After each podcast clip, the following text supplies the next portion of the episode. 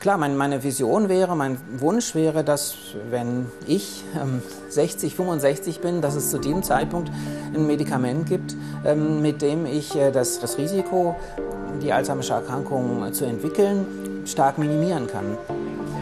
Momentan ist es so, dass etwa eine Million Menschen in Deutschland an der Alzheimerschen Erkrankung erkrankt sind. Und wir müssen damit rechnen, dass sich das verdoppelt in den nächsten 25 Jahren, weil einfach die Menschen älter werden. Entscheidend ist es ja für die Alzheimersche Erkrankung, dass man sie rechtzeitig diagnostiziert. Und unsere Vision ist eben, dass man ins Auge hineinguckt, weil die Netzhaut ein Teil des Gehirns ist und weil man in der Netzhaut auch Veränderungen sieht, ähm, die typisch für die Alzheimersche Erkrankung sind.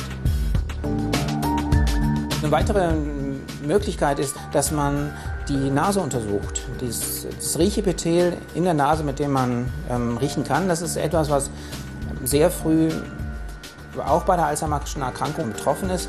Das ist auch eine Vision, die ich gerne, an der ich gerne arbeiten würde, wo, wofür wir zurzeit noch keine finanzielle Unterstützung haben. Das Problem ist, ähm, man muss diese Erkrankung zu einem Zeitpunkt behandeln, wo, wo die Patienten noch gar nicht krank sind. Also mehr oder weniger in wahrscheinlich im Alter von 65, 70 Jahren müssen Sie mit einer Behandlung beginnen, ohne aber, dass Sie irgendwelche Symptome haben. Und das können Sie nur machen, wenn Sie ein Medikament haben, was überhaupt keine oder kaum Nebenwirkungen hat.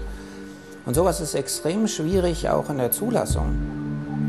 Ich, ich denke schon, dass, dass es da eine Lösung geben wird, weil einfach diese Erkrankung viel zu häufig ist und auch einfach immense Kosten für das Gesundheitssystem bedeuten. Also da muss eine Lösung her und ich ähm, bin eigentlich ich bin gewiss, dass das, dass das in 15, 20 Jahren so sein wird.